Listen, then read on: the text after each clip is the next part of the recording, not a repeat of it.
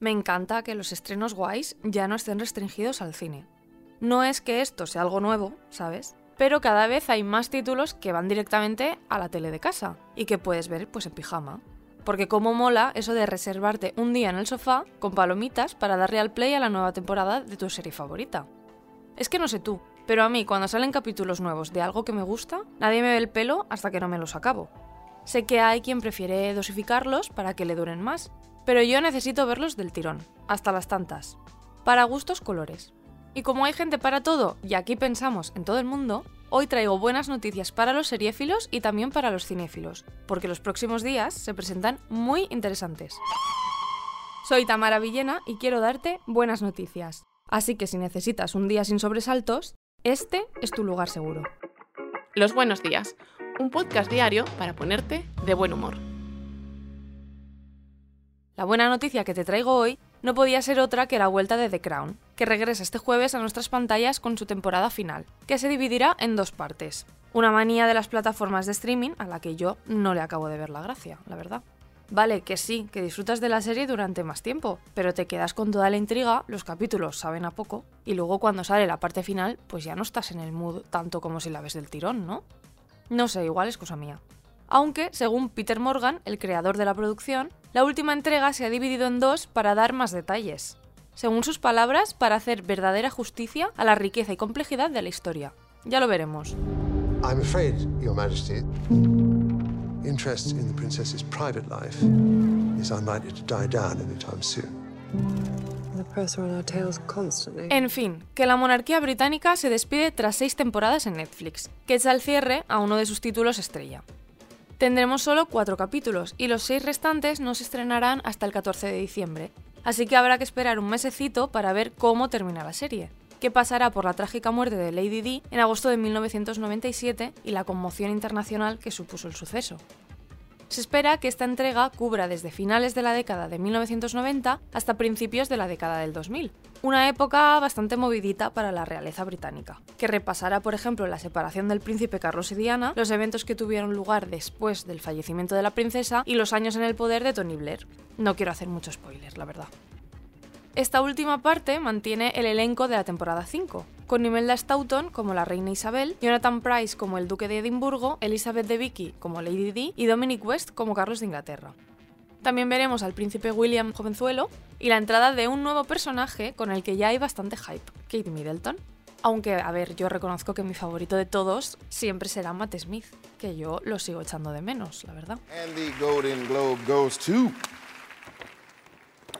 The Crown. La serie ha sido una de las más aclamadas por crítica y audiencia de los últimos años, y entre algunos de sus galardones se encuentran 21 reconocimientos en los premios Emmy y 7 Globos de Oro. Nos ha hecho aprender muchas cosas sobre historia y sobre la monarquía británica, y también nos ha dejado grandes capitulazos, de esos que vale la pena ver de vez en cuando.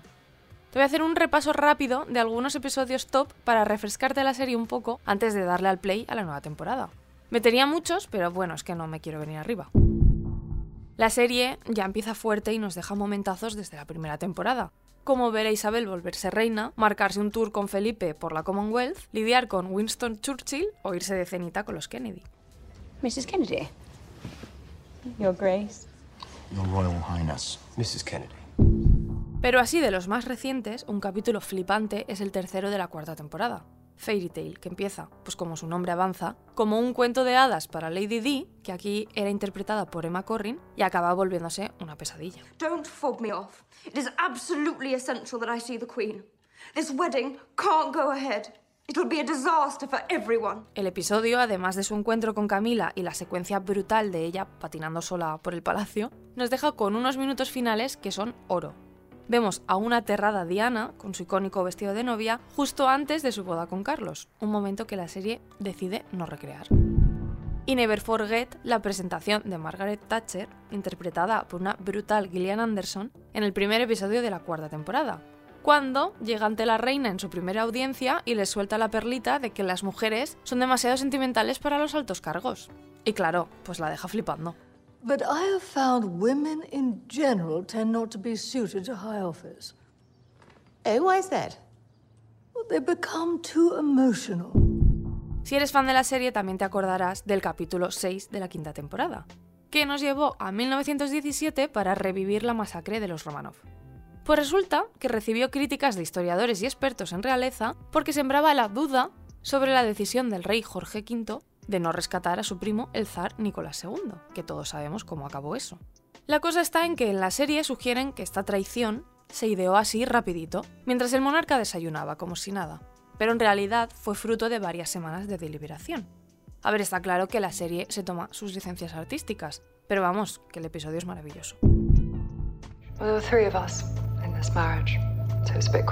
La Lady Di de Elizabeth de Vicky no deja a nadie indiferente. Y tampoco el capítulo octavo de la quinta temporada, en el que se recrea el escándalo de la famosa entrevista que la princesa dio en 1995 para la BBC, tras ser engañada por el periodista Martin Bashir.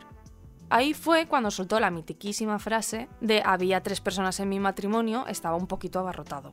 Fue el sí lo digo de la época.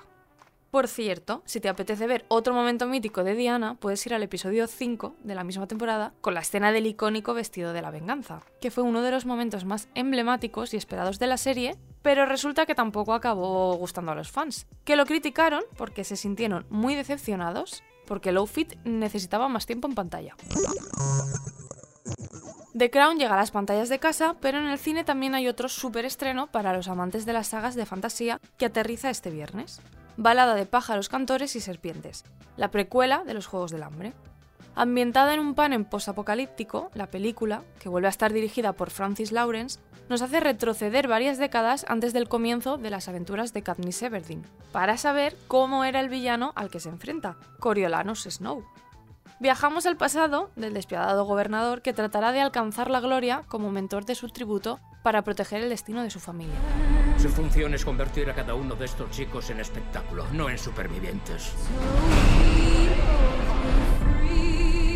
Estamos en directo. Sonreíd, por algo tenemos dientes. También llega a los cines Black Friday, dirigida por Eli Roth y protagonizada por Patrick Dempsey.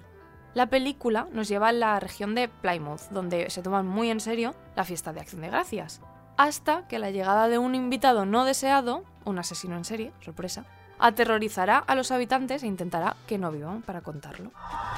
Alguien quiere vengarse y lo está convirtiendo en un juego degenerado. Esto es muy raro. Otra que puedes ver es La Ermita, de Carlota Pereda y protagonizada por Belén Rueda, que vuelve al cine de terror para dar vida a una falsa medium que deberá ayudar y proteger a Emma, una niña que quiere contactar con un espíritu que lleva siglos atrapado y que las puede poner, pues, en peligro. Ayúdame, por favor. Tu mamá me prometió que me enseñaría a ser medium. ¿Qué coño te metió mi madre en la cabeza? Además, el día 22 se estrena Maestro, un biopic del compositor Leonard Bernstein, firmado por Bradley Cooper, que solo llegará a algunos cines y después pasará al catálogo de Netflix en diciembre. Mañana más buenas noticias. Bye. Muchas gracias por escucharnos y gracias a ti, Tamara. De nada, chica, hasta la semana que viene. Recuerda que si te ocurre algo bueno y quieres contárnoslo, puedes escribir a losbuenosdías@lasprovincias.es. Este podcast ha sido escrito por Tamara Villena. La edición es de Amalia Yusta y Paco Sánchez. El diseño sonoro es de Rodrigo Ortiz de Zarate y la producción de Miquel Abastida y Tamara Villena.